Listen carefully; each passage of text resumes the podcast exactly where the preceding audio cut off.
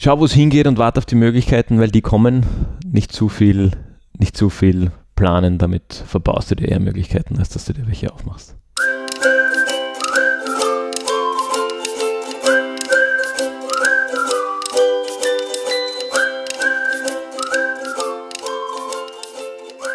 Hallo Gregor. Hallo Fabian. Hallo liebe Zuhörende zu einer weiteren Sommerfolge. Gerade nicht mehr Sommerfolge eigentlich. September sind wir schon im Herbst. Ja, wenn du es jetzt so nach dem Wetter und nach den Jahreszeiten und so beurteilst, ist es 1. September schon noch. Ist Sommer. es eigentlich noch eine Sommerfolge?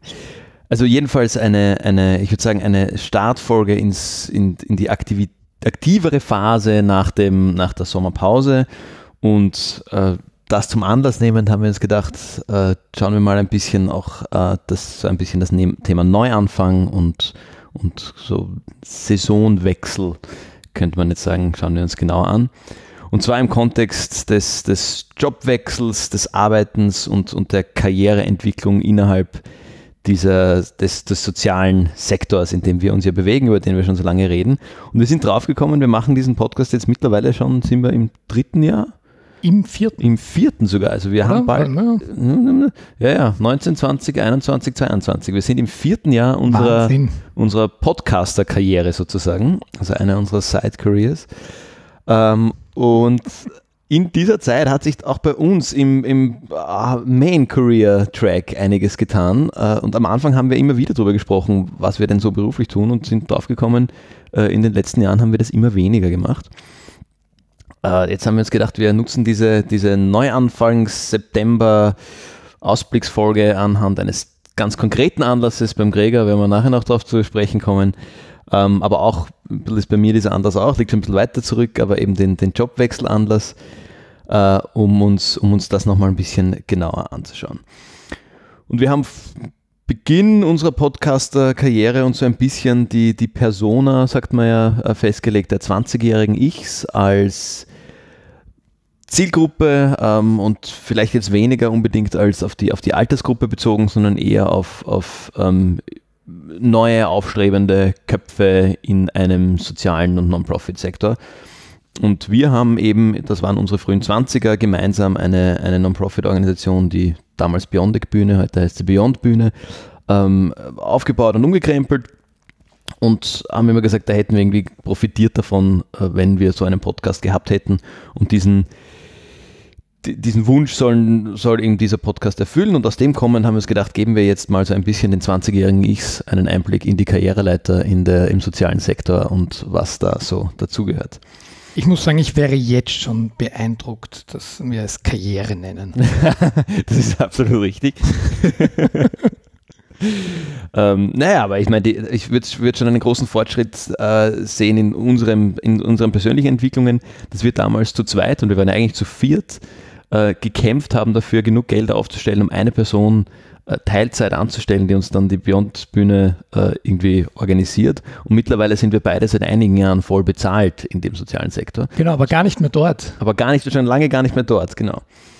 Ähm, aber ja, das ist so ein, so ein bisschen der, der Aufhänger, jetzt äh, lange um den heißen Brei herumgeredet. Die Frage vielleicht vorweg, ähm, und ich stelle sie dir, Gregor, warum überhaupt im sozialen Sektor arbeiten? Warum arbeitest du nicht Hausnummer in einer Bank?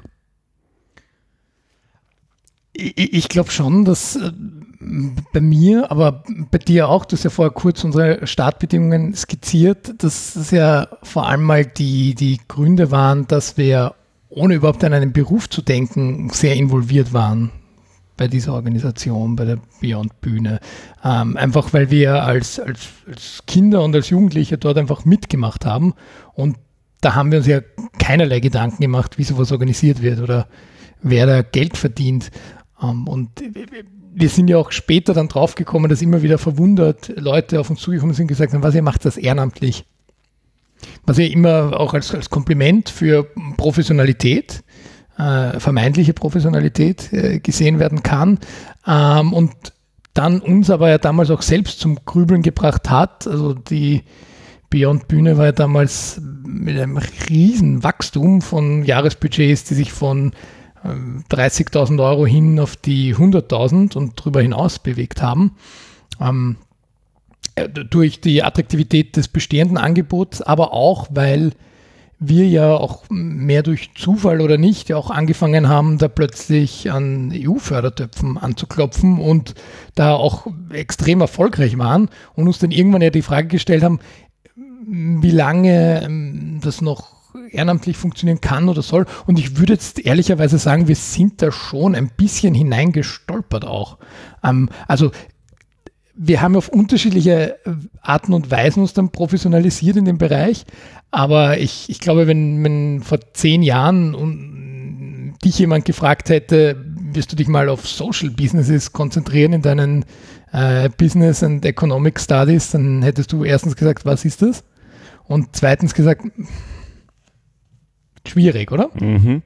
Ja, spannend. Ich ähm, äh, habe jetzt auch gerade dann zurückgedacht, weil das Reinstolpern, das sehe ich ganz genauso. Wir sind da ein bisschen, bisschen reingefallen, aber der Hintergrund war, dass wir eigentlich jetzt in, dem, in, der, in der Sprache, wie wir sie jetzt verwenden, wirkungsgetrieben waren. Also diese ganzen EU-Förderungen, die wir damals begonnen haben aufzustellen, die waren jetzt nicht, um Geld zu lukrieren, damit wir Geld haben, sondern damit wir irgendwie uns international vernetzen können, damit wir größer werden können, damit die Organisation sich entwickeln kann in Richtung der, der sozialen gesellschaftlichen Wirkung, die sie damals hatte mhm. oder die wir uns gewünscht haben, dass sie hat.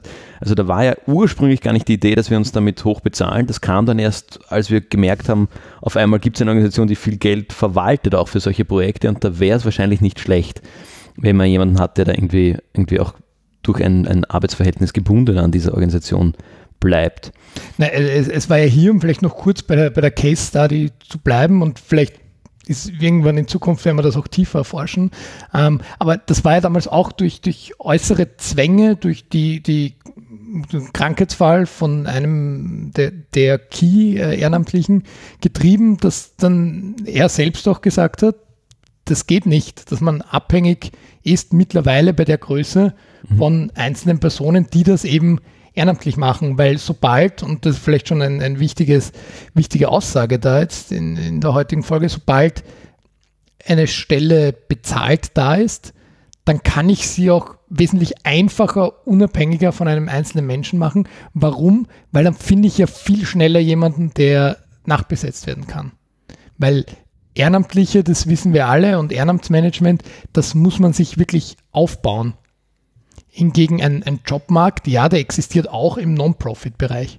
Da gibt es mhm. Menschen, die Erfahrungen mitbringen, die sich auch auf eine Ausschreibung äh, bewerben und vielleicht auch das heute spannend. Wir, wir, haben uns ja nicht nur beworben in unserem Leben ein paar Mal, wir haben auch sehr viel mit äh, Menschen, die sich bei unseren Organisationen beworben haben, zu tun gehabt. Also das äh, für mich war, war das wahrscheinlich vor zehn Jahren unvorstellbar.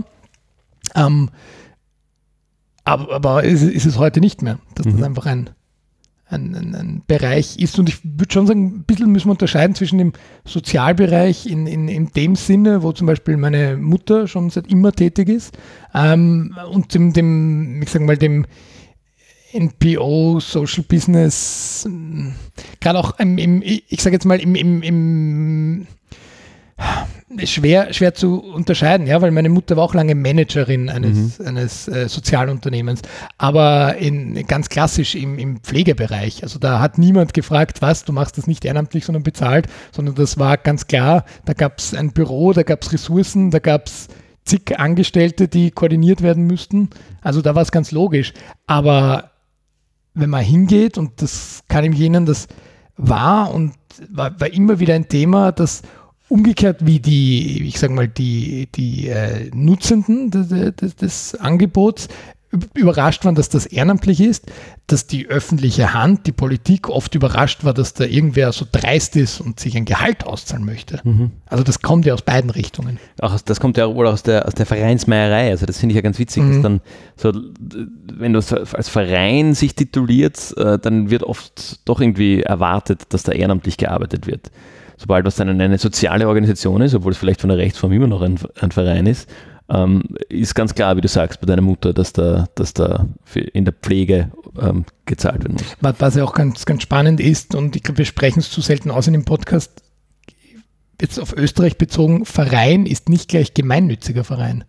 Also das ist ja auch oft so ein Mythos, dass man glaubt, ein Rechts vom Verein darf keine Gewinne mhm. erzielen oder keine Dienstleistungen verkaufen gemeinnütziger Verein heißt ja nur, dass du steuerbefreit bist, aber du bist ja nicht auf Biegen und Brechen auf ewig drauf beschränkt, gemeinnützig mhm. zu bleiben. Aber, und auch das zu sagen, es gibt zahlreiche gemeinnützige Vereine, die Staff bezahlen und dann logischerweise am Ende des Jahres nichts übrig haben, weil natürlich ein sinnvolles Jahresbudget bei einem gemeinnützigen Verein auch so gemacht wird, dass die vorhandenen Ressourcen sinnvoll eingesetzt werden und am Ende mit einer Null abschließen. Ja, wobei wir da ja auch schon mal, ähm, glaube ich, dazu diskutiert haben, dass es wohl auch sinnvoll wäre, wenn sich, wenn sich ähm, einen Beitrag haben wir geschrieben dazu, wenn sich genau. Vereine einen ja. auch Rücklagen aufbauen dürfen für Krisenzeiten. Ja. Na, also jetzt haben wir ein bisschen das, das, das dieses Arbeitsfeld ähm, angerissen und sind vom eigentlichen Thema auch abgekommen. Ähm, aber vielleicht auch nicht schlecht, so ein bisschen diesen, diesen Rahmen ähm, mal zu skizzieren, in dem wir damals angefangen haben und was wir damals gesehen haben.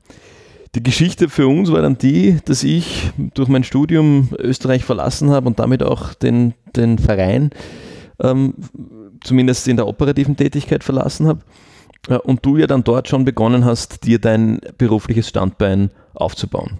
Ja, richtig. Und da, da waren diese, sag mal, Fundraising oder Professionalisierungsbestrebungen ähm, auch so erfolgreich, dass in dem Zweijahresplan ich schon bei Halbzeit zumindest eine geringfügige Stelle plötzlich finanziert bekommen hatte.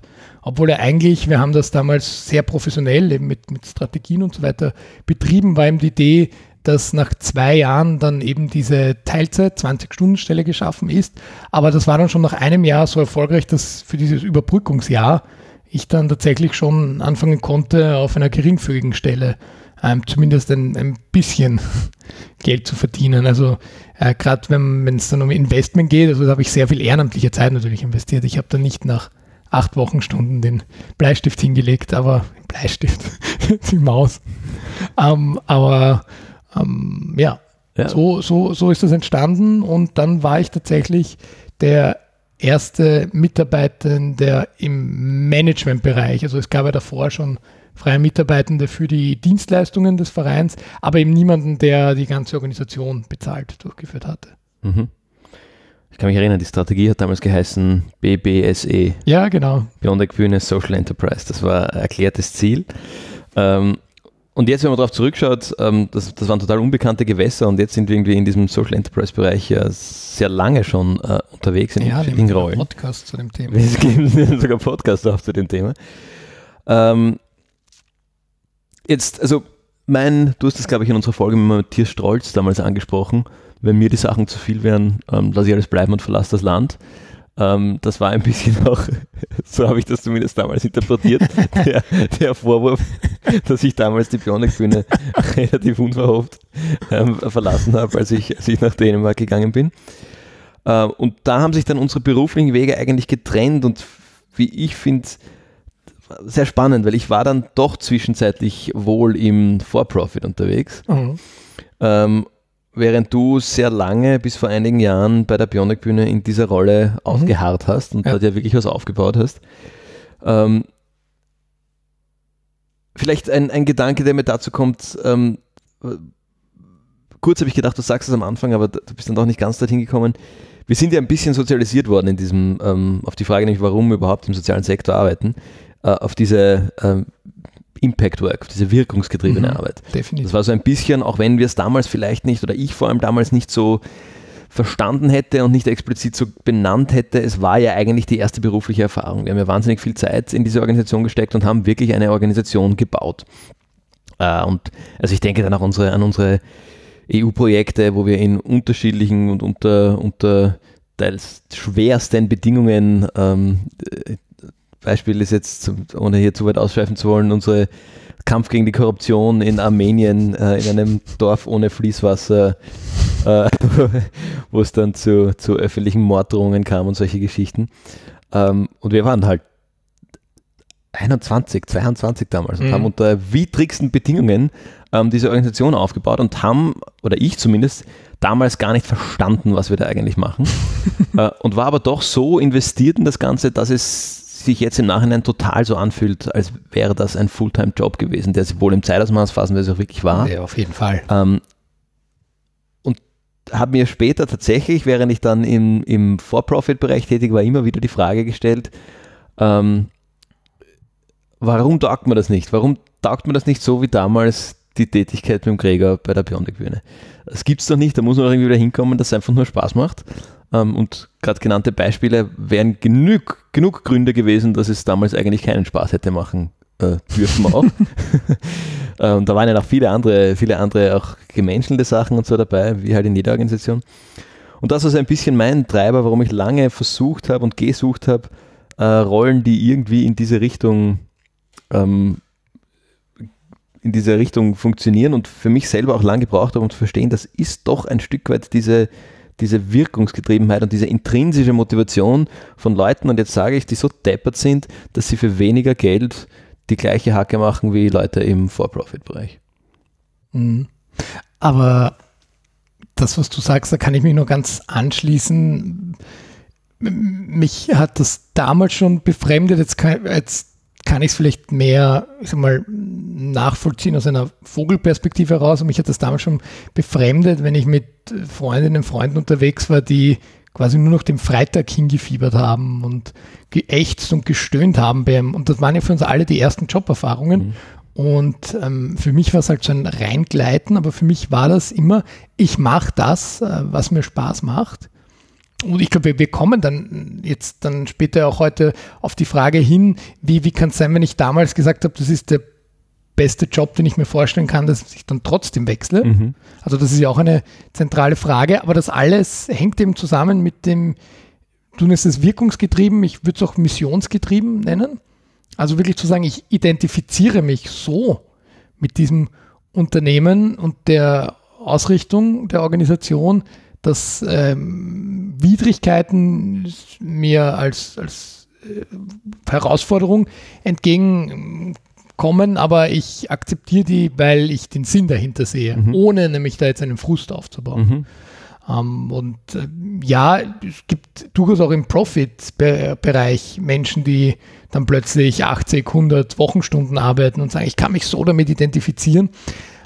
Aber ich glaube, wenn sie sich die Frage nach dem wirklich, wirklich stellen, dann fällt es dir, glaube ich, schwer, wenn du in irgendeinem Fintech bist, zu sagen, ja, ich, ich sehe die, den positiven Impact auf, unsere, auf unseren Planeten.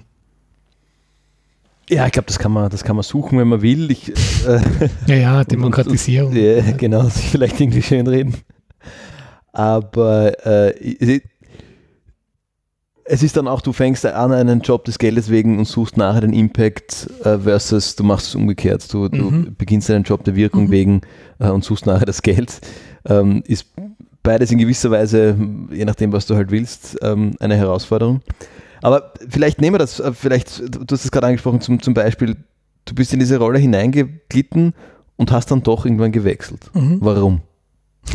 Ja, also, also das, ich, ich dachte zu dem damaligen Zeitpunkt, das ist vielleicht ein Sonderfall. Ich habe jetzt in den letzten Jahren herausgefunden, das ist gar nicht so ein Sonderfall, nämlich je kleiner die Organisation ist, und jetzt wird es total logisch, aber auch unlogisch, desto höher steigst du ein. Weil wenn eine Organisation nun mal nur ein ein- bis dreiköpfiges Team bezahlt, dann bist du auch automatisch hierarchisch bereits on the top. Und das ist die Frage, die sich dann irgendwann mir gestellt hat, so wie schaut es denn aus mit, mit Aufstiegsmöglichkeiten? Vor allem, und das ist dann schon eine Gewissensfrage, das eine ist sowas wie Thema Gehalt. Ja, also ich, ich verhandle das Gehalt mit in erster Linie mir selbst, aber dann natürlich mit dem Vorstand eines Vereins. Aber ich denke mir dann immer, ja, ich kenne ja die Budgetzahlen und die logische Antwort ist meistens, naja, wenn du mehr Geld beschaffst, dann tun wir uns auch da leichter. Ähm, wo man dann gleichzeitig Ausschreibungen für vergleichbare Jobs sieht, die dann schon weiter oben sind, weil die Organisation einfach schon vielleicht länger besteht oder eine äh, andere Art von Businessmodell hat und einfach mehr Geld zur Verfügung hat. Ähm, das ist natürlich ein Knackpunkt. Äh, der andere ist aber, hängt auch damit zusammen, wenn es nur wenig Positionen gibt. Du besetzt ja ein Stück weit auch diese Position.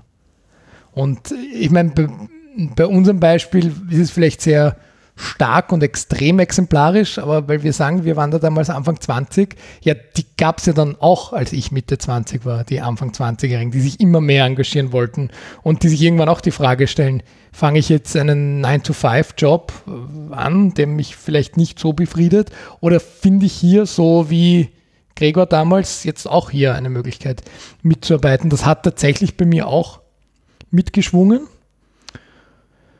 Ähm, ja, und irgendwann stellt sich auch die Frage, ist, ist die Position noch herausfordernd genug für mich? Ähm, auch ein bisschen ein Thema Gemütlichkeit. Ich habe keine Ahnung, wie ich das von heute aus gesehen in fünf Jahren beurteilen würde, aber damals für mich war ganz klar dann mit, mit dann auf Ende 20 zugehend, ich bin auf gar keinen Fall bereit, jetzt im, im gemachten Nest sozusagen mich ein Stück weit zurückzulehnen. Und gleichzeitig und, und damit vielleicht jetzt alle drei Punkte zu verbinden, habe jetzt aus Organisationsentwicklungssicht auch irgendwann festgestellt, festgestellt, dass ähm, dass das äh, auch für die Organisation selbst gar nicht so gesund sein kann, wenn da lange mhm. die gleiche Person an dieser Stelle bleibt. War also zumindest meine Meinung. Ich fasse es zusammen, am Anfang war das Geld zu wenig und dann hast du es schön geredet, dass es eigentlich der Organisation auch gut tut, wenn du weitergehst.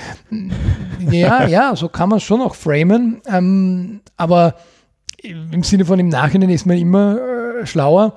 Ähm, jetzt ähm, mehr als zwei Jahre, nachdem ich die Beyond-Bühne verlassen habe, hinblickend ähm, kann ich schon sagen, die Organisation hat sich ordentlich weiterentwickelt, nämlich in eine Richtung, die mit mir so auf gar keinen Fall gekommen wäre. Aus zweierlei Gründen. Erstens, ich bin ich, das heißt, ich würde es natürlich so weitermachen wie davor, weil mhm. logisch, weil sonst hätte ich es ja nicht so gemacht, wenn ich gedacht hätte, das wäre falsch. Und ich ohne jetzt das, das neu zu werten, das ist einfach per se so, wenn ein anderer Mensch auf diese Position kommt, dann führt das auf jeden Fall mal zu Veränderungen und jetzt in, in dem Fall zu einer sehr positiven Veränderung, nämlich auch im, im Sinne von ähm, nicht nur Verjüngerung in, in allen Wortbedeutungen, sondern auch natürlich ein, ein, ein, ein Stück weit ähm, ein Stück weit ähm, einfach auch ein, ein, ein Next Step, der so vielleicht gar nicht äh, vorhergesehen gewesen wäre. Mhm. Weiß ich nicht, ob das ist jetzt bei allem, was wir heute besprechen, auch immer so die Frage, inwieweit das von uns als Menschen abhängig ist. Aber ich würde jetzt generell jedem Menschen unterstellen, dass ab einem gewissen Zeitraum eine gewisse Art von, kann man jetzt Gemütlichkeit nennen, kann man auch von ähm, ähm, Satisfaction, wie würde man sagen, Zufriedenheit mhm. Mm, einhergeht. Das heißt, äh, der, wenn solange die Rolle die gleiche bleibt oder allgemein, glaubst du, dass Solange die, die Rolle ja, die gleiche genau. bleibt. Und wenn du jetzt in einem großen Corporate tätig bist, dann mhm. kommt nach einer gewissen Zeit irgendwann mal die, die Frage von welcher Seite auch immer, ob mhm. man nicht in einer anderen Position was, was tun möchte. Mhm. Ich habe vor, vor einiger Zeit gehört, ähm, ein paar Mal schon, aber vor einiger Zeit wieder ganz bewusst, es gibt Builders und es gibt Maintainers. Mhm. Äh, und je nachdem, in welcher äh, Phase sich eine Organisation gerade befindet, brauchst du am Ruder die einen oder die anderen. Mhm. Ähm, also und jetzt könnte man sagen aus deinem Beispiel, ähm, du warst dort der Bilder ähm, und dann war es irgendwie fertig gebaut mhm. Äh, und dann war dir das Maintainen zu fad. Und jetzt auch, wir waren ja zwischendurch, das haben wir glaube ich nur am Rande erwähnt, waren wir gemeinsam ähm, in einer Organisation, wo wir gleichzeitig den Wechsel gemacht haben zu Sindbad und dort einen Standort in Niederösterreich aufgebaut haben. Mhm. Äh, und das war mit gewissen Parallelen zu unseren, zu unseren beruflichen Anfangen ganz starkes Building. Also da war ja relativ wenig da. Also wir haben den äh, übernommen mit einem quasi geringfügigsten Jahresbudget und haben das ganz gut ganz gut äh, nach oben gebracht, dass wir eben dann eigentlich dreieinhalb Leute damit, damit getragen Aha, haben. Ja. Mm. ja, also das, da, da, da sehe ich, ich sehe es bei mir, ich sehe es bei dir auch, diesen Drang zum Bauen äh, und zum, zum Schaffen und, und, und ähm, aber sehr stark eigentlich, weil was wir auch immer wieder schon überlegt haben, zu, zu gründen. Bis jetzt haben wir eigentlich mehr, bis auf ein paar Spaßprojekte auf der Seite, mehr bestehende Organisationen gehabt, in die wir gekommen sind, wo wir eine Rolle übernommen ja. haben und in dieser Rolle dann als Bilder sozusagen uns ausgelebt mhm. haben. Ähm, weil du es gesagt hast, man wird irgendwann ähm, gemütlich, äh, weiß ich nicht, ob das was ist, was wirklich, also ich sehe es bei mir, ich werde sehr schnell, wenn ich das Gefühl habe, meine Building-Versuche greifen nicht, werden nicht angenommen, dann wäre ich sehr schnell gemütlich im Sinne von, ich werde frustriert mhm. äh, und versuche es auch nicht mehr. Mhm. Ähm, während wenn ich in einer Rolle bin, wo meine, meine Building-Versuche funktionieren und ich wirklich schaffen und bauen kann, wie es zum Beispiel damals in der, in der Bionic-Bühne der Fall war, ähm, dann mache ich auch meine Überzeit und meine, dann ist die Motivation da, dass ich gar nicht aufhöre, darüber nachzudenken und wie du sagst, dann fieber ich überhaupt nicht dem Freitag entgegen, sondern dann freue ich mich sehr, ähm, wenn es endlich wieder Montag ist oder ignoriere die Tatsache, dass eigentlich gerade Wochenende ist. Ähm, kann man jetzt aus, weil, ja, weil wir auch einen Schwerpunkt in die Richtung haben, aus der Mental Health Geschichte, der mentalen Gesundheit vielleicht in Frage stellen, weil man auch da sagen kann, solange man Energie zieht aus der, aus der Arbeit, warum, warum nicht? Ähm, Ja, jetzt, also ich überlege gerade vielleicht, wie, wie da dein Eindruck ist, doch gewisse Unterschiede, auch in den Phasen, wo wir sehr eng zusammengearbeitet haben, in unserem, in unserem Main Career, wie ich sie vorher genannt habe. Ähm, wie siehst du den Wechsel, weil es war, war ja doch ein Stück weit so, den Wechsel von Beyond Bühne wo du wirklich die Spitze warst, du hast gesagt, kleine Organisation, da gibt es wenig Hierarchien, wenn man da anfängt, fängt man schnell mal wieder oben an, in eine größere Organisation, wo es dann doch noch einige, einige Ebenen drüber gibt mhm. ähm, und entsprechend mehr Rahmenbedingungen. Ähm, also wo du, wo du stärker eingeschränkt bist, vielleicht auch stärkere schon bestehende Prozesse und Unterstützungsthemen hast. Äh, und wenn man jetzt über den Karrierewechsel spricht und so ein bisschen die Karriereplanung, wenn man es so nennen kann, ähm, wenn ich eine Karriere, was auch immer das ist, in, im sozialen Sektor anstrebe, werde ich früher oder später über das Organisationshopping nicht hinwegkommen. Das heißt, ich werde äh, zumindest ein paar Mal meine Rolle wechseln müssen. Mm, und da kann es dann wohl vorkommen, wie wohl auch im, im For-Profit-Sektor auch, dass ich von einer sehr kleinen, selbstgetriebenen Struktur in eine größere Struktur wechsle, wo vielleicht der Verantwortungsbereich und die Budgets und die, die äh, Führungsaufgaben gleich groß sind. Also ich habe vielleicht ein zweiköpfiges Team, das ich, das ich leite und ich habe ein gewisses Budget.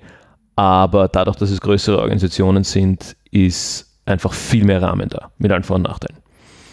Das heißt, wo ich vorher quasi der Vorstandsvorsitzende war, bin ich auf einmal nur Projektleiter. Brauche ich aber irgendwo, damit ich nicht immer in kleinen Organisationen sitzen bleibe. Oder doch? Fragezeichen. ähm, wie du das jetzt ausgesprochen hast, ist mir gleich ein, ein, ein Gedanke eingefallen, nämlich für mich persönlich in, ich sage mal, meinem, meiner Laufbahn, meiner beruflichen, hat das ganz gut gepasst, nämlich dadurch, dass es eingebettet war in eine größere Struktur, konnte ich quasi auf der ähnlichartigen Ebene starten und von dort weitergehen. Weil wenn es darum ging, eine, eine Brandbekanntheit zu nutzen mhm. oder das Volumen von diversen Förderanträgen auszufüllen, dann war das bereits möglich, auf der gleichen Stufe zu starten und die nächste aber bereits zu gehen. Dadurch, dass die mhm. Bekanntheit von Sindbad, weil österreichweit tätig, einfach eine, eine ganz andere war. Mhm.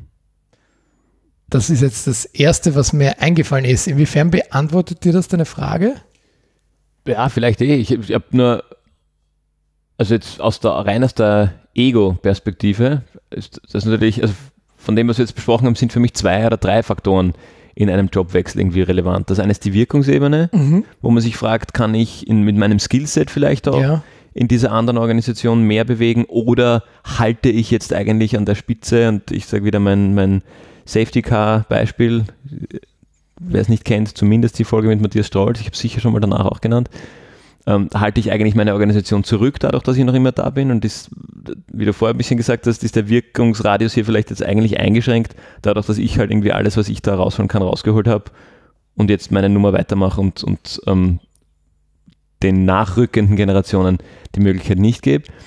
Also das ist, das ist die Wirkungskomponente. Ähm, die zweite ist für mich so ein bisschen die persönliche Entwicklungskomponente. Das heißt eben der, wo geht es hin weiter nach oben, wenn ich in kleinen Hierarchien oben anfange, okay, aber um irgendwie mal, wenn ich an eine Spitze einer großen Organisation will, wenn das das Ziel ist, dann werde ich Organisation wechseln müssen. Ähm, oder ich versuche wirklich eine dreiköpfige Organisation zu einer hundertköpfigen zu machen. Ähm, aber der schnellere Weg ist wahrscheinlich zu wechseln. Ähm, aber das ist dann ja ein bisschen die persönliche, die ganz persönliche Karriereentwicklungsstufe, äh, wo ich dann eben in Kauf nehmen muss, dass ich vom CEO zum Projektleiter wechsle und mir dann wieder zum Senior-Projektleiter, zum Abteilungsleiter meinen Weg hoch, hocharbeite, bevor ich wieder wechsle. Keine Ahnung, also so, so ein bisschen diese ganz persönliche, strategische und in welche Organisation gehe ich als nächstes, weil mir das vielleicht ein Sprungbrett woanders hingibt oder so. Ähm, ja, und das dritte, was da vielleicht wohl auch reinkommt, ist dann die, die finanzielle Komponente, ähm, wo man dann, das ist meine These, aber glaube ich nicht selten sieht, dass sehr seniore Leute aus diesem dritten Sektor, aus der sozialen ähm, Tätigkeit, irgendwann dann doch in die Privatwirtschaft gehen und, und wesentlich höhere Summen nach Hause tragen ähm, und ihre quasi ihre aufgebaute Managementkarriere so weiterhebeln auf der, auf der monetären Ebene. Ähm, das heißt, ja, ich meine, von, von dem her, du hast das jetzt eigentlich auf der, auf der rein operativen Tätig Ebene beantwortet. Wenn ich in Strukturen komme, kann ich dort weiter, weiter hebeln. Aber was heißt das auf den anderen Ebenen? Heißt das dann auch, dass ich auf den bestehenden Strukturen gleich schneller mehr Wirkung erreichen kann? Heißt das, dass ich mir um mein Gehalt weniger Sorgen machen kann? Ich habe auch keine Antwort, ich, ich rede. Frage ja, ja rein, rein rein persönlich war sicherlich auch für mich ein ausschlaggebendes Kriterium zu sagen, ich mache das nicht mehr alleine als One-Man-Show, sondern bin da gleich von Anfang an in einem Team, weil das finanziell jetzt hier machbar ist oder, oder gewünscht ist. Das war sicher eine, eine Komponente, die, wenn du eine größere Struktur gehst, dann ist das da und so ein, ein, ein, ein Stück weit auch viele Dinge, die sonst in mühsamer Handarbeit und oder eben mit ehrenamtlichen Ressourcen zu machen war. Plötzlich konnte man auf andere Ressourcen zurückgreifen, sei es jetzt sowas wie äh, Grafikdesign oder sowas. Und natürlich ist ein Thema Netzwerk ganz klar. Also wenn die, die, der Bekanntheitsgrad von einer Organisation mhm. nun mal höher ist oder die schon zahlreich mehr ProjektpartnerInnen hat, dann äh, kommt da auch ein anderer Anreiz mit, nämlich mhm. auch rein für, für mich persönlich, nämlich zu sagen, okay, jetzt Dinge, die in der einen Organisation vielleicht sehr visionär oder noch weit weg sind, die sind dort schon jetzt möglich und das macht dann schon auch mhm. einen gewissen Anreiz aus. Ähm, rein monetär hat es kaum einen Unterschied gemacht. Vielleicht auch die Information. Mhm. Okay, also du bist nicht finanziell motiviert. Naja, ich wäre es gern. Aber die, wir haben sie immer wieder schon angesprochen. Also die, die gläserne Decke in dem Bereich ist sehr niedrig. Also große Menschen müssen aufpassen, dass sie nicht äh, anstoßen ich werde jetzt keine Geheimnisse verraten, ihr könnt immer wieder Ausschreibungen euch anschauen von diversen Jobs. Und dann denkt man sich, pff, für die Position das Gehalt und dann schaut man sich vergleichbare Einstiegsgehälter in anderen Branchen an. Mhm. Ähm, ja, also das ist und muss, sage ich jetzt mal, muss zu einem gewissen Punkt im, im, im dritten Sektor auch nachrangig sein weil das oft nicht direkt einhergeht. Mhm. Also nur weil es inhaltlich interessant ist oder äh, ich sage mal, die, du, du bringst auch in dem Bereich immer eine, eine persönliche Mission mit, die ist ja entweder spezifischer oder, ich glaube, beides ist möglich, breiter angelegt als die Mhm. Mission der Organisation, für die du tätig bist. Und deswegen kann ja deine persönliche Mission auch auf äh, mehrere verschiedene Organisationen angewandt werden. Und für mich persönlich gilt, wenn ich die anwenden kann, dann ist der Job plötzlich für mich auch interessant. Das kommt noch bevor ich jetzt zum Beispiel einen Kompetenzcheck mache. Also bevor ich mir überlege, wie gut bin ich überhaupt für die Position geeignet, frage ich mich mal, wie sehr passt die Organisation überhaupt zu mir. Mhm. Spannend. Okay. Ja. Weiß ich gar nicht, ob ich das so mache. Müsste ich mir jetzt nochmal überlegen. Gut, ich kann jetzt inzwischen so einwerfen, was ja immer wieder nachgewiesen wird in diversen Studien und Befragungen, dass das was sehr Männliches ist, dass man sich gar nicht überlegt, bringe ich die Kann ich Kompetenzen das? mit, Mhm. sondern sich mal bewirbt. Also da würde mich auch stark interessieren, äh, unsere Zuhörerinnen, wie, wie die das sehen, wenn sie in, im Non-Profit-Bereich Job wechseln. Wie, wie sie das angehen. Mhm. Hast du inzwischen eine Antwort für dich gefunden? Ja, ich glaube, also für mich ist es, ähm, ich schaue tatsächlich zuerst auf die Rolle. Mhm. Ich schaue dann sehr schnell auf die Organisation aus der Frage der Wirkung heraus. Mhm. Also was, was bewirke ich in der Organisation? Und wenn ich eine spannende Rolle sehe und dann draufkomme, ähm, es ist, ich sage jetzt was, was ganz Extremes, es ist ein Mobilfunkkonzern, dann ist es jetzt nicht was, mit dem ich grundsätzlich ein Problem habe, aber das ist nicht der Wirkungs, das Wirkungsspektrum, in dem ich mich sehe und da kann ich in dem Wirkungsbereich, in dem ich wirken möchte, wenig bewegen. Also ist jetzt bewusstes genommen, was jetzt nicht grundböse ist oder sowas, also keine, ähm, wo man eigentlich des negativen Impacts wegen nicht hingeht, aber wo halt einfach auch der, der, der positive Impact in dem Sinn nicht so schnell greifbar ist, dann wäre auch die, die Rolle für mich sehr schnell nicht mehr interessant. Also Mhm. allein der, natürlich allein der Organisation wegen. Also das ist schon immer ein, ein Killargument. Was ich, weil weil du gerade das, ich kenne die Studie natürlich auch, ähm, dass, dass ähm, so, so quasi die Männer, wenn einer von zehn Punkten passt, sich denken, ja, das passt schon und die anderen neun kann ich, kann ich lernen oder improvisieren. Äh, Und bei den Frauen ist es tendenziell das Umgekehrte, wenn sie nur neun von zehn Punkten erfüllen, bewerben, bewerben sie sich gar nicht. Ähm, ich hatte da aus der ähm, ausschreibenden äh, Perspektive in letzter Zeit sehr spannende, sehr spannende Erfahrungen äh, in die andere Richtung, also wo, wo Mhm. Frauen sich sehr ähm, selbstbewusst Mhm. beworben und, und, und gegeben haben. Äh, Und habe das sehr als sehr positive Erfahrung irgendwie äh, auch, Mhm. auch eingestuft, dass sich entweder ändert sich das oder ist es vielleicht auch der Sektor, in dem wir unterwegs sind, weiß ich nicht. Aber das ist, dass dieses, diese Studienerkenntnisse nicht universal einsetzbar sind. Mhm. Es war nicht eine Ausnahme bei mir, sondern einige, die, die in dieser Richtung aufgetreten sind. Mm. Aber vielleicht auch damit, und du hast es vorher auch angesprochen, im Teamarbeiten, da habe ich vorher noch gedacht, da wollte ich eher einhaken, die Frage der Menschen, mit Ja. welchen Menschen umgibst du dich? Und so ist zumindest meine Erfahrung in diesem, in diesem äh, Social Business Sektor. Es ist ja ein bisschen, wenn ich mich jetzt aus dem Fenster lehne, ist ja dieser ganze Sektor, kann man den fast wie einen Konzern betrachten. Mit verschiedenen Abteilungen. mit verschiedenen Abteilungen äh, und dann wechseln die Leute manchmal zwischen Abteilungen, aber im Ganzen ist es alles ein, äh, ein Konzern. Das, das hört man ja auch oft aus großen Organisationen, wo die eine Hand nicht immer weiß, was die andere macht, aber irgendwie zieht doch der, gleich, der ganze Konzern in die gleiche Richtung.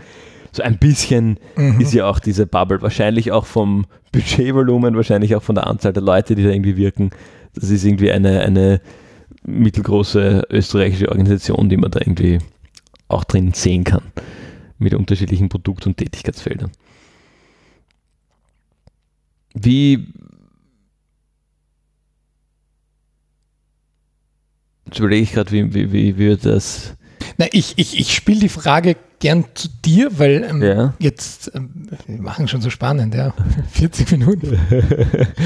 Also du bist ja im, im äh, Jahresbeginn 2022, mit Mitte Januar, bist du ja gewechselt zur Sinnbildungsstiftung, für die du jetzt auch schon wieder viele Monate tätig bist. Ähm, und ähm, mein Eindruck von außen ist oder auch aus der Zeit vor Jänner 2022 ist, dass ja schon einige Anknüpfungspunkte vorhanden waren von deinen vorherigen Tätigkeiten mit verschiedenen Menschen, die dort tätig sind. Jetzt kommt dort noch erschwerend hinzu, dass es äh, sich in einer Bürogemeinschaft aufhält. Ähm, erschwerend. Du, ja, verstärkend, ja, wo du auch schon einige Leute aus mhm. anderen Kontexten, unter anderem auch aus dem Podcast, äh, dir vor bekannt waren. Jetzt sage ich immer du, weil du da gelandet bist. Ich habe genauso viel oder wenig mit den Leuten ähm, zu tun und deswegen würde mich jetzt interessieren, ähm, wie war da deine, äh, deine Erwartungshaltung ähm, und wie, wie hat sich das bestätigt und oder widerlegt? Vor allem ist, ist ja lustig, wenn du dann an einem Schreibtisch sitzt, den du halt schon oft gesehen hast, oder? Mhm. Allein das muss ja schon witzig sein. Oder schon weißt, wie die Kaffeemaschine funktioniert. Also das sind einfach so, finde ich, finde ich, so kleine Details, die das, sag mal, das klassische Onboarding schon nochmal witziger gestalten, oder? Das, der Wechsel in den Abteilungen halt. Du warst schon ein paar Mal im vierten Stock und jetzt, ja. jetzt arbeitest du auch im vierten Stock, weil du halt, ja, ähm, ja, es ist dann schon spannend, finde ich, wenn du die, äh, wenn du, wenn du Menschen, die du glaubst zu kennen oder mit denen du schon einiges zu tun hattest, ähm, quasi aus der Innenperspektive nochmal noch mal kennenlernst. Also wirklich als im gleichen Team. Mhm. Ähm, wo, weil was sich ja doch ändert, ist die Rolle zueinander. Auf einmal hast du eine unmittelbare Verbindung, Abhängigkeit äh, miteinander, die vorher nicht unbedingt da war. Mhm. Also Leute, die ich, mit denen ich arbeite, die ich, die ich sehe, die ich regelmäßig, mit denen ich zu tun habe, die ich kenne, aber die in anderen Organisationen sind, mhm. da ist ein anderes zwischenmenschliches oder eigentlich extern geschaffenes Verhältnis da mhm. als wenn ich auf einmal mit diesen, diesen Menschen zusammenarbeite. Das war total spannend, ähm, dieser, von der Perspektive diesen Wechsel. Äh, und da war ich mir unsicher, was das, ähm, ja, wie, wie, wie, sich das, wie sich das auswirken könnte. In beide Richtungen. Das eine ist nämlich die Zusammenarbeit mit Leuten, die vorher auf der Innenperspektive waren, sozusagen. Mhm. Ähm, und auf einmal ist man, ist man extern und wir hatten das in einer gewissen Extremsituation in dem Fall noch dazu ähm, zumindest kurzfristig am Anfang. Ähm, und auf der anderen Seite eben äh, Personen, die du aus der Außenperspektive kennst, auf einmal äh, mit denen am gleichen Tisch sitzen. Ähm, ich finde, das ist ein extremes Beispiel. Ich denke da immer so ein bisschen an Game of Thrones, weil ich okay. das so, so spannend finde, wie schlüssig diese Geschichte dort erzählt, wie Leute in unterschiedlichen Schlachten auf unterschiedlichen Seiten stehen können mhm. und wie viel Sinn das eigentlich auch macht. Und ohne jetzt die Social Business Szene als, als ein Schlachtfeld oder einen, einen, einen, einen Fantasy-Konfliktschauplatz äh, darstellen zu wollen, es ist schon dieses unterschiedliche Debatten und unterschiedliche ähm, Bereiche eines Sektors, die von unterschiedlichen Seiten unterschiedlich gesehen werden. Und da den Seitenwechsel und auch den Wechsel eben in Wechsel der Fronten und so ist es ja nicht, aber der Wechsel der Teams eben, ähm, gibt einem schon nochmal einen ganz anderen Blickwinkel auf die gleichen äh, Realitäten eigentlich oder auf die gleichen Rahmenbedingungen. Das, das fand ich total spannend.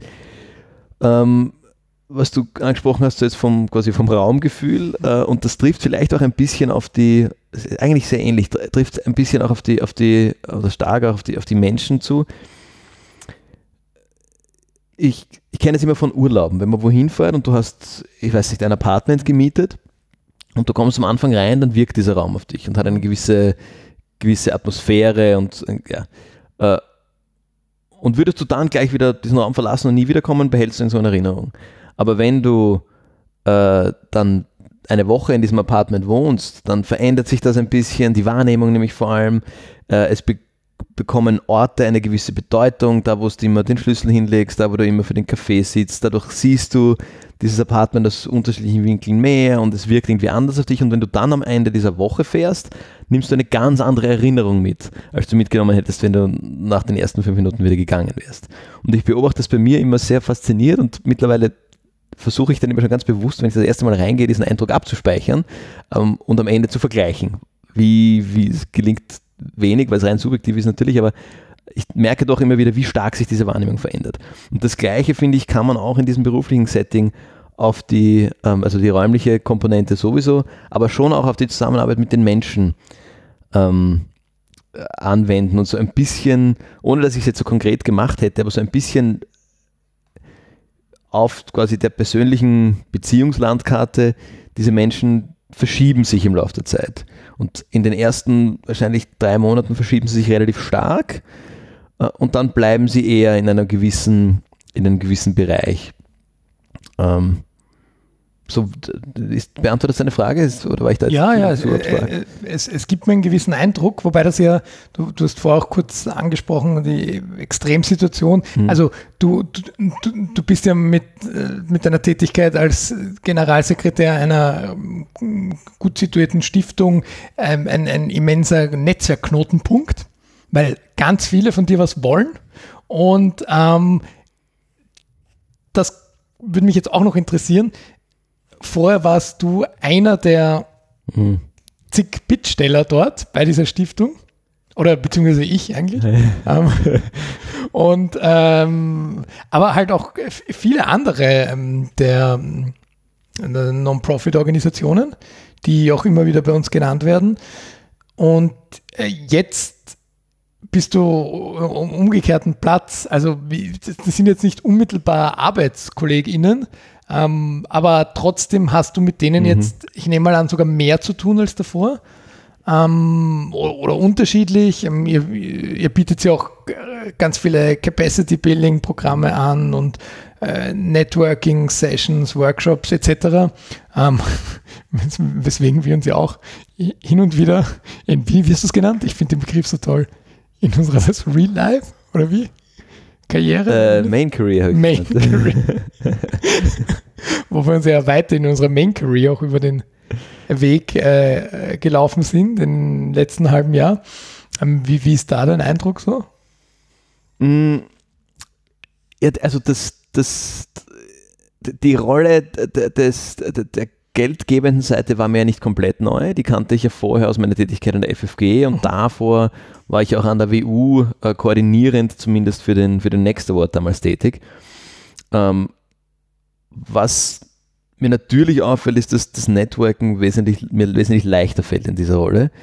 Ähm, einerseits, weil die Leute wohl eher auf dich zukommen, als wenn du was von ihnen willst, dann gehen sie da eher aus dem Weg. Ähm, andererseits, weil ich wohl auch die andere Seite kenne und, und äh, verstehe, wie es aus der, aus der du hast das genannt, bittstellenden Rolle irgendwie äh, ausschaut. Ähm, Starker Begriff, aber. Ist, ist ein, ja, genau. Ähm, ja, es ist, also es ist schon spannend, wie sich, ähm, ich, wie sich gewisse Dynamiken entwickeln, dass, dass auf einmal man hier ein, ein ich sage es jetzt ganz krass, ein, eine Änderung in, der, in den Machtverhältnissen mhm. sich, sich irgendwie ergibt, die also die jetzt nicht eine Rolle ist, die ich dafür angestrebt habe, dass ich der, der Mächtige bin, der das Geld vergibt. Was auch formell, um das, um das hier auch äh, äh festzuhalten, bin ich auch nicht. Also ich koordiniere diesen Prozess und dann gibt es eine Jury, die tatsächlich Förderentscheidungen trifft. Also das mache ich nicht allein. Siehst du schon, hast jetzt viel weniger Anfragen in den nächsten Wochen. viel weniger Leute an. ähm, aber es ist halt doch, also ich bin quasi näher an diesem Entscheidungsprozess dran. Bist die Drehscheibe. Bin ein, genau, das, das ist ein, ein, ein, Begriff, mit dem kann ich mich anfreunden, eine, eine, gewisse Drehscheibenfunktion. Ähm, genau, also aus, aus dem ist es, ist es schon ganz spannend, wo ich mir, wo ich mir dann mich teilweise auch bei der Nase nehmen muss und mir überlegen, okay, auf irgendeinem Networking-Event unterhalte ich mich jetzt total gut und total spannend mit dieser Sozialunternehmerin oder mit diesem Sozialunternehmer ähm, weil wir uns halt gut verstehen und gerade ähnliche Themen im, im Sektor interessant finden? Oder kommt da jetzt gleich noch eine, äh, eine Bitte um Geld? Äh, das habe ich mittlerweile ganz gut, auch dadurch, dass ich natürlich die andere Seite auch schon mal gespielt habe, ganz gut, kann ich das ganz gut einschätzen. Ähm, aber das ist, das ist wohl eine Änderung gewesen in der, in der Rolle. Nachdem ich jetzt auch wirklich so quasi voll in, in dieser Ding bin, kann man das auch nie so ganz, so ganz abschalten. Ähm, Genau, ist, ist das eine Antwort auf die Frage? Ja. Was würdest du jetzt sagen nach acht Monaten? Bist, bist du angekommen? Ähm, doch, ich bin angekommen. Also ich habe tatsächlich, ähm, es war ein, ein Wechsel im Organisationskontext, dadurch, dass vorher doch irgendwie sehr, wir sehr gebootstrapped äh, auf, auf, ähm, mit wenig Ressourcen, aber entsprechend vielen Freiheiten gearbeitet haben und jetzt mehr auf der Ökosystemebene zu arbeiten. Es gibt natürlich viel mehr Rahmenbedingungen, äh, um die man sich kümmern muss. Und wohl die schwierigste Aufgabe für mich war, alle diese Rahmenbedingungen zu erkennen. Ich habe kein Problem damit zu arbeiten, ich muss nur wissen, dass sie da sind. Und manche sind eben nicht so, so sichtbar wie andere. Da habe ich eine Zeit lang gebraucht, aber jetzt habe ich die wesentlichen, ähm, glaube ich, die wesentlichen Rahmenbedingungen äh, erkannt und verstanden zu haben und würde wohl sagen, dass ich, dass ich angekommen bin. Jetzt nehme ich das zum Anlass und stelle die Frage zurück. Du bist heute den ersten Tag im Amt in deiner neuen Rolle. Ja, auf dem Weg dorthin, wenn ihr das hört. Ja, genau. Ähm, die, ob du angekommen bist, die Frage erübrigt sich, glaube ich, noch. ich aus dem Zug So aussteige. weit sind wir noch nicht. ähm, aber vielleicht kann man, kann man das zum Anlass nehmen, so ein bisschen die Erwartungshaltung an Aha. die neue Rolle, neue Organisation, ganz neuen, ganz neuen Job, ähm, neues Thema auch ein Stück weit, Mhm. also Subthema in dem, Ja. in dem größeren Thema. Ähm, also vielleicht so, wenn ich jetzt wieder mein, mein Beispiel der Raumwahrnehmung hernehme, grundsätzlich kennst du die Organisation, Mhm. warst du ein, zweimal Mhm. dort auch. Ähm, wie würdest du quasi dieses Bild jetzt festhalten, um dich dann in sechs Monaten, acht Monaten, wenn du angekommen bist, dem gegenüberzustellen und, und zu vergleichen? Eine sehr spannende Frage und eigentlich sehr praktisch, dass das jetzt on the record ist, weil dann muss ich es mir nicht abspeichern. ja, also ich fange jetzt heute am 1. September bei JEP, Stimme der Jugend an. Und ähm, wie du schon sagst, Fabian, ich kenne die Organisation dadurch, dass sie sich in einem ähnlichen Feld bewegt, wie die Organisationen, für die ich vorher tätig war, wie, wie Sindbad und Beyond Bühne, nämlich in der offenen Jugendarbeit, ähm, stark auf, auf Demokratieentwicklung und Partizipationsprozesse fokussiert. Da gab es bei beiden Organisationen hin und wieder speziellere Schnittpunkte. Ähm, jetzt ist hier meine Erwartungshaltung eine schon interessante, weil es ein sehr ehrliches Social Business ist, yep, weil es sehr viele Dienstleistungen verkauft und tatsächlich ein, ein Businessmodell hat. Das unterscheidet schon stark von ähm, den vorherigen Tätigkeiten, wo es sehr klassisch, ähm, sag mal, abhängig war von, von Förderungen und oder der direkten, ich habe bei Beyond Bühne auch immer wieder von, von äh, Kundinnen der Dienstleistung gesprochen, da waren das aber die direkten Kundinnen, also die Jugendlichen, die Kinder selbst, beziehungsweise die Eltern, die einen gewissen äh, Mitgliedsbeitrag einfach bezahlt haben. Also einfach eine ganz andere Art der Finanzierung. Und ähm, da wird es für mich total spannend sein, ähm, das zu ähm, mitzuerleben und auch meinen Teil dazu zu beizutragen, zu schauen, ähm, wie, wie auch da für mich zu lernen, wie, wie da die, die Unterschiede sind in der, in der Herangehensweise bei diesen verschiedenen Ausprägungen des, des Social Business Modells. Ähm, und ja, wie du angesprochen hast, es ist wieder ein neues Team, in dem ich arbeite, ein, ein wachsendes Team, was es auch sehr spannend macht. Ähm, ein, was für mich ein sehr interessanter Faktor ist, ein Team, wo die gerade das, das, das Kernteam im, im, gleichen Alter ist. Also das auch für mich spannend, weil klar, wir zwei sind im gleichen Alter und das war für mich immer wieder auch sehr ähm, interessant. Jetzt klar, mit dir zusammenzuarbeiten ist wieder auf einer anderen Ebene, weil wir uns schon immer kennen. Ähm, aber auch, auch das ein Stück weit ein, ein Unterschied zu, ähm, nämlich auch sich, ich sag mal, die Erfahrungen, die jeder mitbringt. Ähm, auch im Stück Lebenserfahrung. Das ist dann doch was anderes, als wenn man mit Personen, die jünger sind, zusammenarbeitet. Ähm, also auch da durchaus eine, eine, eine sag mal, große Vorfreude auf, auf eine Zusammenarbeit in einem solcher Art gestalteten Team. Ist eine ganz knifflige Frage, ja. Also was, was, sind, was, was sind Erwartungen? Also für mich ist, das hast du eh schon angeteasert, die, die, hier die Frage, wie kann ich meine Kompetenzen, die ich mitbringe, und so schließen wir vielleicht auch ein bisschen den Bogen, in einer Organisation, mit deren Mission ich mich zu 100% identifizieren kann, die sich, die extrem nah deckungsgleich mit meiner persönlichen Mission ist. Also ähm, wirklich sehr, sehr stark, ähm, noch so, so wie ich es vorher noch, noch nicht hatte. Und ich glaube, da ist die Erwartung jetzt auch sehr hoch. Nämlich, erfüllt sich das? Ja, weil das sind ja von meiner Seite alles bisher Außenbetrachtungen mhm. oder aus, aus Gesprächen mit den dort tätigen Menschen. Ähm, insofern ist das wahrscheinlich die, die, die größte Erwartung, ob sich das erfüllt. Und nämlich, ähm, jetzt auch zum, zum Thema Karriere und so zurückzukommen, ich bin überzeugt davon, dass zum jetzigen Zeitpunkt meines Lebens meine Fähigkeiten dort am besten aufgehoben sind. Deswegen auch diese Entscheidung. Und dann wird, wird sich weisen, in welche Richtung sich das dann entwickelt. So wie es ganz logisch war vor zehn Jahren, zu dem damaligen Zeitpunkt waren meine Ressourcen und Erfahrungen am allerbesten bei der Beyond-Bühne aufgehoben. Und wie ich mich als, als Mensch und als Persönlichkeit weiterentwickle, entwickelt sich ja auch meine, meine ich sag mal, meine Inner Mission weiter und mein, mein Antrieb im Non-Profit-Bereich. Und das deckt sich dort sehr gut. Cool, sehr spannend. Ja, ich glaube, das ist noch äh, zum Abschluss noch ein schöner Punkt, den du angesprochen hast, der vor allem bei kleinen Organisationen stark zum Tragen kommt natürlich. Dass je kleiner die Organisation, desto stärker fallen die eigenen Kompetenzen ins Gewicht.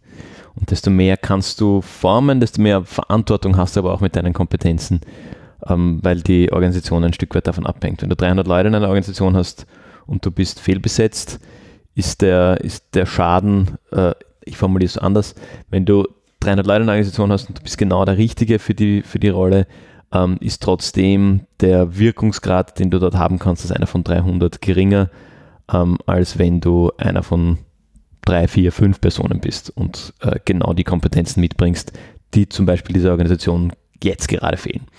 Oder auch wenn sie nicht fehlen, ist das, können deine Kompetenzen sehr stark formen, wohin sich eine Organisation entwickelt. Damit würde ich gerne überleiten ähm, zu einem äh, ja, na, zwei Fragen habe ich noch. Oh ja. Okay. Ähm, eines ist die, zu der ich gerne überleiten würde, äh, die, die andere ganz kurz in einem Satz. Ähm, ah, wirklich ein Sommergespräch jetzt. Ein Sommergespräch. äh, was ist dein Karriereziel? Weltherrschaft. Okay, spannend. nein. Ähm, naja, nein, ich glaube, es deckt sich eh ein bisschen mit dem, was ich gesagt habe, dass ich die Fähigkeiten, von denen ich überzeugt bin, dass ich sie mitbringe, bestmöglich einsetzen kann. Und meine Fähigkeiten bin ich hoffnungsvoll, dass die sich auch noch weiterentwickeln und insofern da weiter zu wachsen und wo und an welcher Position das ist, ähm, das wird sich weisen, aber dadurch, dass ich die ersten zehn Jahre meines beruflichen Lebens im Social Business Bereich tätig war, geht es natürlich immer um diesen systemischen Hebel und, und um die Veränderung. Und das treibt mich an und das Karriereziel ist, da den größten Impact zu haben. Das heißt aber jetzt nicht äh, UN-Generalsekretär oder Bundeskanzler. Also das, das muss es ja nicht sein. Weil es geht ja immer darum, äh, was ist die Veränderung, die du vorantreiben willst. Und äh, von da hat eine, eine Greta Thunberg einen wesentlich größeren Hebel in ihrer Funktion als Aktivistin, als wenn sie jetzt äh, Schwedens Ministerpräsidentin wäre. Ganz klar. Wie schaut es bei dir aus? Sehr spannend. Ähm, ja, ganz ähnlich. Also diesen, diesen systemischen Hebel. Ähm, ich, was mir wichtig ist, ist eine, eine gewisse ähm, Freiheit in meiner Tätigkeit. Und so wirkliches Karriereziel habe ich, konnte ich selten formulieren und kann es auch jetzt noch immer nicht. Ähm, für mich ist es mehr ein, ein Gefühl und ein Gefüge aus mehreren Rahmenbedingungen. Mhm. Also eben eine gewisse, ein gewisser Gestaltungsfreiraum mit einer gewissen Hebelwirkung. Ähm, für mich sind wichtig die Menschen, mit denen ich arbeite und die, die deren Motivation und Arbeitsmethodik auch, also das ist, ist schon auch wichtig. Und ein ähm, überschaubares Team. Also ich habe auch gelernt, in riesengroßen Organisationen ähm, fühle ich mich zu schnell in meiner Freiheit eingeschränkt.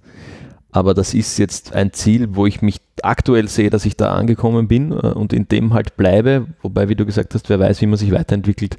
Das gibt natürlich immer noch ähm, Möglichkeiten. Und wie du auch eingangs schon gesagt hast, damals war es die, die ganz logische äh, Entscheidung bei der Beyond-Bühne äh, zu bleiben und irgendwann war das dann nicht mehr die logische Entscheidung, weiterhin dort zu bleiben.